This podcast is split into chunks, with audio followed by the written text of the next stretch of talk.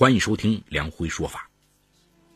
九年时间，色狼的哥在夜幕的掩护下强奸了两百多名女乘客，可居然没有一名女孩报警，这究竟是怎么回事？今天我要给大家讲这么个故事，叫《色魔的哥午夜出没》。二零一二年十月二号凌晨三点多，整个北京还在睡梦当中。毛小敏的升职 party 刚刚结束，她从工作的马其顿酒店走出来，站在酒店门口等车，准备返回位于亚运村的家中休息。二零一二年初，二十三岁的毛小敏在一个同学的介绍下进入马其顿酒店工作，成为酒店的一名服务员。毛小敏皮肤白皙，身材修长，一双大眼睛乌黑水灵，长得十分好看。再加上工作踏实肯干，客户和同事都很喜欢他。工作半年多就被酒店提升为客房部领班。同事们坚持要给毛小敏举办一个升职 party。下班后，毛小敏给家里打电话报告了这个喜讯，便与同事们一直狂欢到凌晨才散。毛小敏在酒店门口四处张望，不一会儿。一辆淡蓝色的出租车便缓缓驶来。毫无防备的毛小敏打开车门便上了车。他哪里知道，这辆载着他的出租车不是将他带往温暖的家，而是将他带向了死亡。出租车司机三十来岁，身材比较胖，留着短发。见毛小敏上了车，他扭过头来，笑眯眯的问：“美女呀。”去哪？毛小敏带上车门说：“去亚运村。”一抬头，发现那名的哥正用一双色眯眯的眼睛瞄着自己的胸部。毛小敏反感的催促他：“师傅，你快开车，我赶着回家。”的哥的脸色有些难看，悻悻的说：“不打表五十元。”毛小敏知道。这价钱高了，便坚持要打表。的哥不高兴的把表打开。车走到京城高速时，毛小敏发现不对劲儿，司机分明是在绕路。气愤的毛小敏便与的哥争执起来：“哎，师傅，你这不是多绕路吗？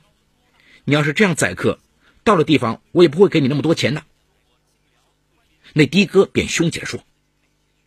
你一个出来卖的，哥哥绕点路怎么了？边说还边用色眯眯的眼睛不断上下的打量毛小敏。毛小敏觉察出对方口气不善，便停口不语。一个女孩子凌晨坐车被宰，这只能吃闷亏了。出于安全考虑，毛小敏要求立即下车，但是的哥没有理睬，依旧往前行驶。毛小敏急了：“你再不停车，我就报警了。”下车，哥哥要带你去个地方。说完，的哥便从身后掏出条黑色的电棍，朝毛小敏脖子猛击过去。毛小敏立刻被电晕，倒在车座上，再没有声息。的哥将车开到一处车少的岔道，停到路边，从后备箱里拿出一副手铐。将毛小敏双手铐上，扛着她来到自己在密云的出租屋里。看着眼前这个如花似玉的女孩，的哥开始脱她的衣服。这时，毛小敏慢慢睁开双眼，醒了过来，发现情况不对，正准备叫喊，的哥飞快的甩了他几巴掌，恶狠狠地说：“老子这种事儿干多了，你最好识相点，敢叫一声，老子马上弄死你！”毛小敏看着的哥满脸横肉、一副狰狞的表情，心里十分害怕，再也不敢吭声。的哥粗暴地撕扯掉毛小敏身上的衣服，将她强奸了。完事后，他将毛小敏手脚捆紧扔在床上，又用了一个全封闭头盔将她的头紧紧套上，自己则躺在床的另一边。中午时分，的哥听到屋外有动静。又忽然看见身边的毛小敏动了一下，他担心毛小敏呼救会引来外人，猛地朝他扑过去，用一只胳膊勒住他的脖子，另一只手迅速的脱掉头盔，然后紧紧的捂住他的口鼻，直到外面安静下来，他才把手从毛小敏脸上松开。然而，当他放开手时，才发现毛小敏已经双手垂地，气绝身亡。的哥翻了翻毛小敏的衣物，搜光钱物后，他将毛小敏的尸体用棉被层层裹住，塞到了床下。第二天收工后，的哥将毛小敏的尸体肢解装袋，然后花了五百块钱从建筑市场找了两个工人，到密云郊外的一条河边挖坑埋尸。的哥骗工人说是自己邻居家的孩子夭折了，帮着埋的。二零一二年十月二号上午十点多，在湖南省东安县横塘镇，毛慧君正在家里摘菜。突然，一阵急促的电话铃声响起，是他女儿酒店的同事宋慧。电话里，宋慧的口气很着急：“叔叔，小敏今天没来上班，电话也打不通，到处都找不到她。你知不知道她在哪儿？”毛慧君愣了愣说：“啊。”我不知道啊，他也没回家呀。本来一天不上班也没多大事儿，可是毛小敏昨天才升到酒店客房部领班，像他这样认真的人，升职第一天绝对不会无故旷工。宋慧焦急的在电话里说：“我们昨天给小敏办升职庆祝会，凌晨三点多才散场，小敏还喝了点酒，我怕她出了什么事儿。”毛慧君顿时慌了。昨晚自己才和女儿通过电话，电话里女儿还满腔喜悦的说自己升了职，怎么今天就无缘无故的失踪了呢？挂了电话，毛慧君赶紧拨打女儿的手机，果然打不通。毛慧君心里突然有一种不祥的预感，女儿该不会真的出了什么意外吧？心慌意乱的毛慧君问遍了所有亲戚和女儿的朋友，都没有毛小敏的半点消息。十月三号，也就是事发的第二天，毛慧君实在等不了了，他打电话给宋慧，让他向派出所报案。晚上，毛慧君再也无法在老家待下去，他和妻子张子梅连夜坐火车从湖南赶往北京。宋慧去派出所报了案。民警随后到毛小敏工作的马其顿酒店，调出门口的监控录像。录像显示，毛小敏和一群同事出酒店，然后独自一人上了一辆出租车，之后便淡出了监控范围。除了出租车的车牌号，其他别无线索。于是，警方着手调查出租车，看能否从这辆出租车司机那里知道毛小敏的下落。经过侦查，此车属于万方出租车有限公司。当晚开车的司机叫陈庚。十月十二号下午五点多，侦查人员在家肯德基店门口将其找到。此时，他已经从万方出租车公司辞职了两天。经过警方审讯，陈庚交代了一切。警方在北京密云那条小河边挖出了袋装尸块。并通知毛慧君去做 DNA 鉴定，鉴定结果当天就出来了，尸体就是毛小敏。得知结果，毛慧君崩溃了，他像被瞬间抽掉魂儿一般瘫坐在地上。强忍着悲痛，毛慧君从警察口中得知了案情，并知道了杀害女儿的嫌疑人叫陈庚。陈庚三十二岁。北京万方出租车有限公司司机。据警方介绍，陈庚已经做好了心理准备，称只要警察找到他，他便将事情交代清楚，以求解脱。所以在十月十二号警察找到他的时候，没经多长时间审讯，他便招认了杀害毛小敏的事实。然而，他之后交代的事儿让民警更加的目瞪口呆。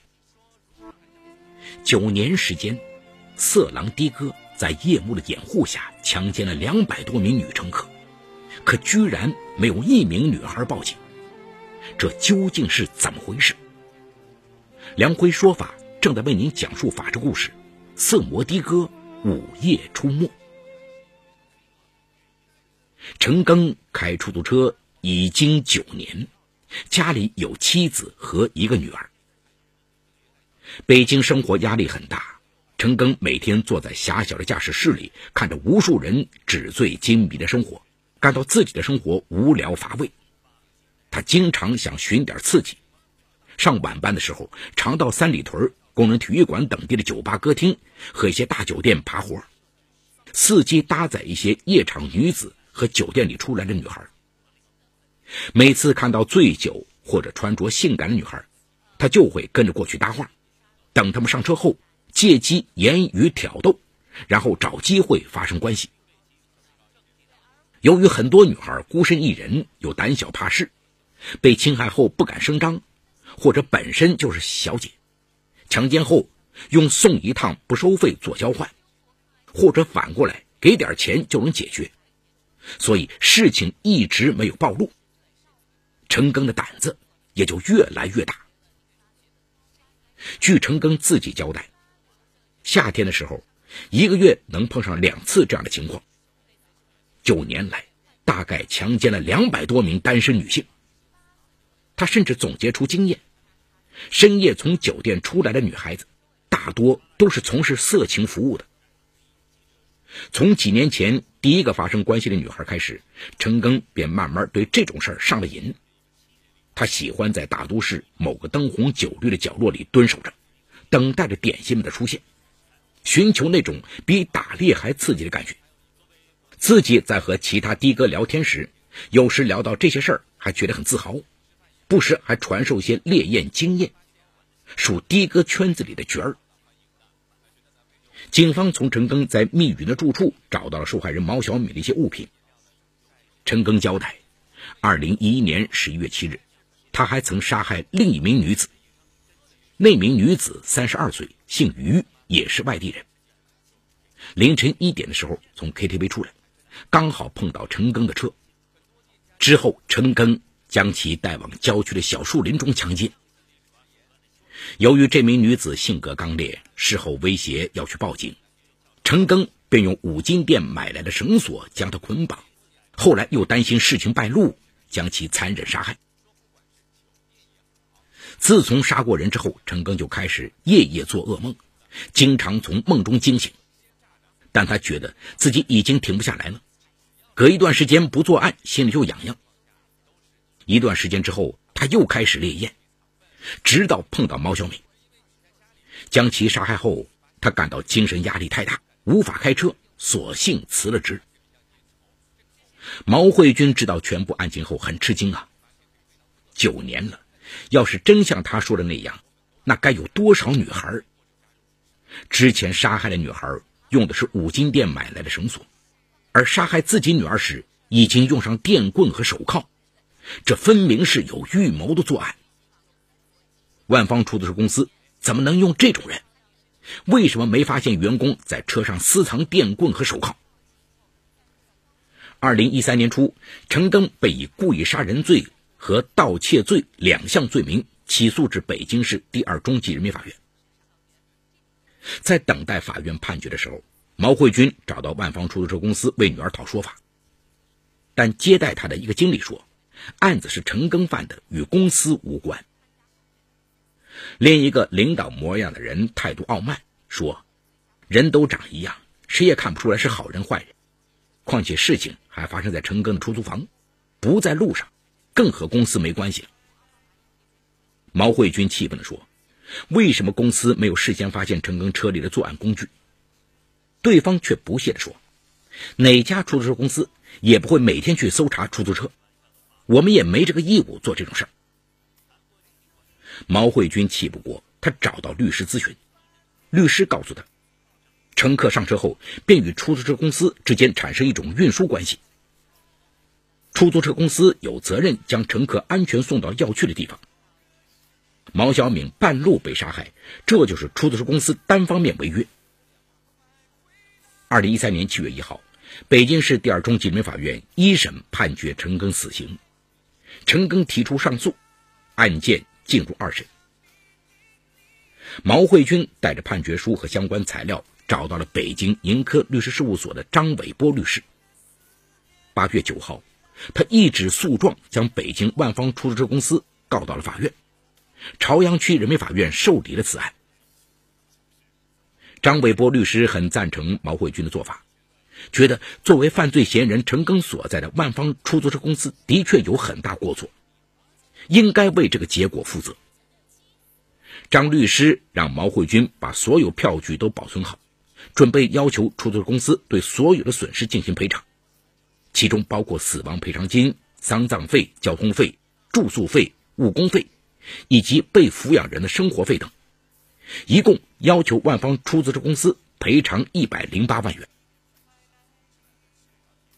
二零一三年十一月八日，中国首例因乘客遭遇性侵。家属状告出租车公司的案件在北京朝阳区人民法院开庭。在法庭辩论过程中，被告方北京万方出租车有限公司坚持认为毛小敏的死与出租车公司无关，不需要对受害人做出任何赔偿，还提出了三点理由：首先，这起案件是陈庚的个人行为，公司事前不可能预见到他的犯罪行为。其次，乘客与出租车公司之间的运输合同仅仅在运输途中有效，而事发地点是犯罪嫌疑人在密云县的出租屋里，既不是在出租车里，也不是在运输途中，所以没有违反公司与乘客的运输合同，不属于合同纠纷。最后，出租车公司不可能每天对出租车进行搜查，出租车只能算是陈庚的作案工具。听完出租车公司方面的申诉理由，毛慧军的代理律师张伟波将以上观点一一驳斥。张伟波律师认为，毛小敏经司机同意上了出租车，即与出租车公司建立了运输合同关系。出租车公司应当将旅客安全运输到约定地点，如果没有安全将旅客安全运送到约定地点，即构成违约，应当对旅客的伤亡。承担赔偿责任。本案中，由于被告单位工作人员司机陈庚在运营过程中搭载了毛小敏，被告与受害人之间形成了出租车运输合同关系。毛小敏的家属选择依照合同法的相关规定，由出租车公司承担违约责任，符合法律规定。陈庚与万方出租车公司有合法的雇佣关系。陈庚作为公司工作人员。在运输过程中有预谋的剥夺了毛小敏生命，可视为职务行为。作为作案工具的出租车为万方出租车公司所有，出租车司机长期携带危害乘客人身安全的物品，属于出租车公司的失职。出租车公司被告作为承运人，应当对受害人家属进行民事赔偿。最后，朝阳法院支持了张伟波律师的意见。二零一三年十二月二十六号，毛慧军状告北京万方出租车有限公司的判决下来了。朝阳法院判处被告方赔偿毛慧军七十七万一千两百一十九元。判决结果出来时，毛慧军因无力支付在北京的昂贵生活费，已经回到湖南老家。听到这个消息，他一个人把自己关在屋子里。毛小敏的母亲含泪说：“钱给的再多。”也换不回女儿了。好，故事说到这儿就告一段落。除律师之外，其余人为化名。